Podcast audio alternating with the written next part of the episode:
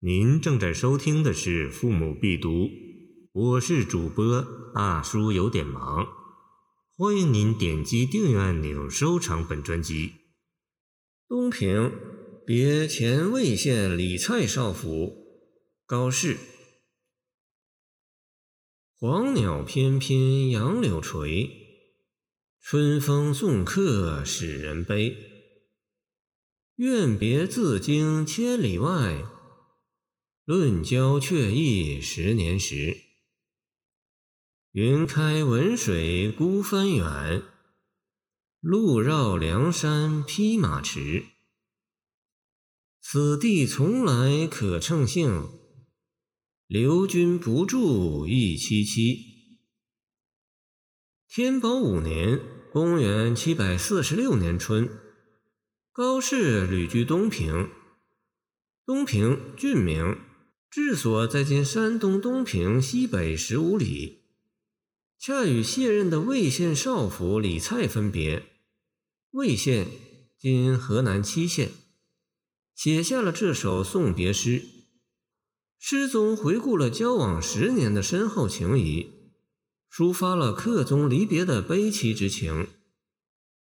说起高适的送别诗，最为人称道的莫过于《别董大》。千里黄云白日曛，北风吹雁雪纷纷。莫愁前路无知己，天下谁人不识君。写景壮阔浑浩，抒情极为豪放，读之令人心胸为之宽广，精神为之振奋，尽扫悲愁，一往无前。充分体现了高适诗歌豪荡感激的艺术特征。但高适除了这类豪气干云的慷慨之歌外，还有一类风格凄楚缠绵、低回流连的悲怨之音，同样醇厚动人，具有强烈的艺术魅力。而这首诗即是代表之一。这是一首七言律诗，首联。黄鸟翩翩杨柳垂，春风送客使人悲。诗人攫取最能表现春天时令的翩翩黄鸟、低垂的杨柳、和煦的春风，组成一幅明丽的春景图。本来有人离别，凄楚可知，而诗人却出人意料地以明媚的春景来衬托这种内心的悲愁。岂不有违常理吗？其实，正如清王夫之在《江斋诗话》中所说：“以乐景写哀，以哀景写乐，一倍增其哀乐。”那样，诗人以明丽的春景来写愁情，更反衬出内心愁怨之深。因为大自然的美，只有愉快的心情才能欣赏。而现在却与知交分别在即，无法共同来享受这良辰美景，内心怎不倍感悲愁呢？所以，透过美景来写愁情，使感情更深入一层。由此可见诗人之匠心独运。不过，读到这里，脑海里不由得升起这一强烈的悬念：人生聚散。本属常事，何必又如此不能自持呢？这一悬念，锦城的颔联做了解答：“愿别自经千里外，论交却意十年时。”原来有人此别将远去千里，离别越远，会面亦难，这怎不令人由情而怨呢？这是愁的原因之一。以交道而论，与李蔡并非一年半载短暂之谊，而是有十年交往的深厚感情。此次分手，各自东西，相距千里，怎不悲伤呢？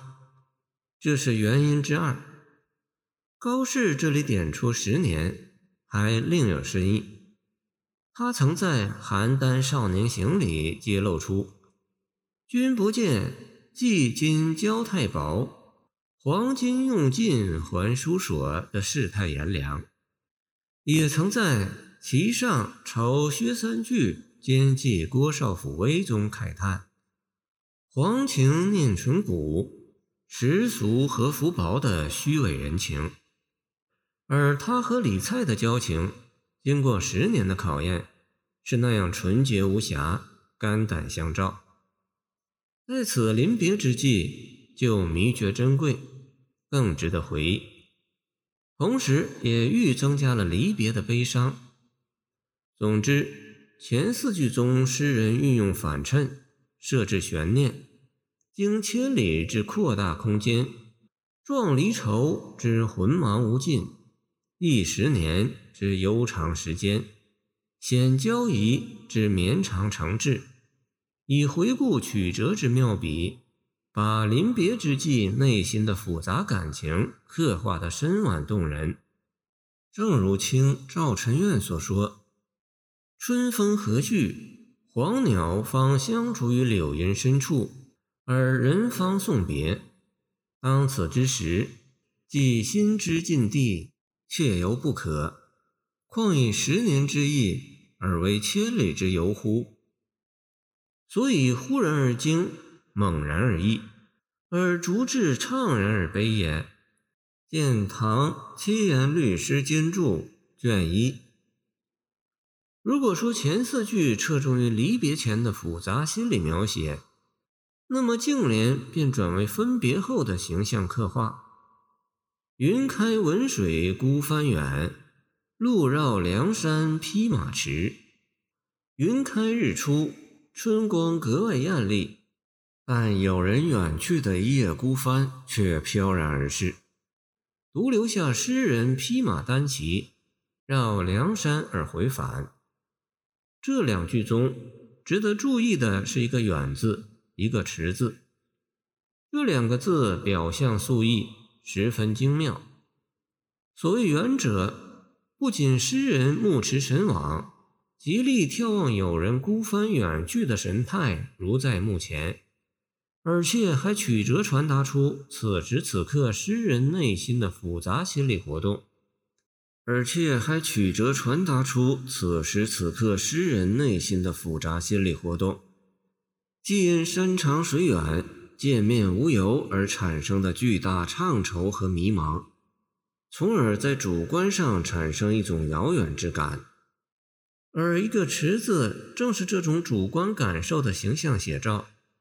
一如清赵辰远所言：“去者去矣，帆非远；我偏觉其远。归者归矣，马非迟；我偏欲其迟。”此二句写一种恋恋不舍情事，逼真如画。见唐七言律诗鉴注卷一。尾联：“此地从来可乘兴，留君不住一凄凄。”在回应前文，直抒内心的凄然之情。第一句先淡开一笔：“此地春光明媚，正可乘其兴致，畅述情意。”却不料有人去意已定，留君不住，怎不倍感凄凄呢？而且这两句备用一点，诚性。据《晋书·王维之传》，王维之居山阴，曾雪夜泛舟访戴逵，自安道，经宿方至，刚到门前，忽然返回。人问其故，他说：“本乘兴而行，兴尽而返，何必见安道哉？”七奇见《诗经》。背风律一，七其以风，七为语气助词，此指心境凄凉，用典而使人不觉，借其一端发挥出深长的诗意，正是高诗偏宗暗魂茫的本色。见杜甫，系彭州高三十五使君，是虎州陈二十七长史参三十韵。此诗起调以景衬情，然后以千里、十年补足悲伤之由。接着写分别之后的极度惆怅，最后在正面点出凄凄之情，格调舒缓，语言流畅自然，使一腔悲怨之情如潺潺细流，曲折蜿蜒而出，凄楚缠绵，沁人心脾。在以豪放著名的高诗中，却为别具一格之作。感谢您的收听，我的 QQ 号码幺七二二九二二幺三零，希望您继续收听我们的后续节目。如果你喜欢我的作品，请关注我吧。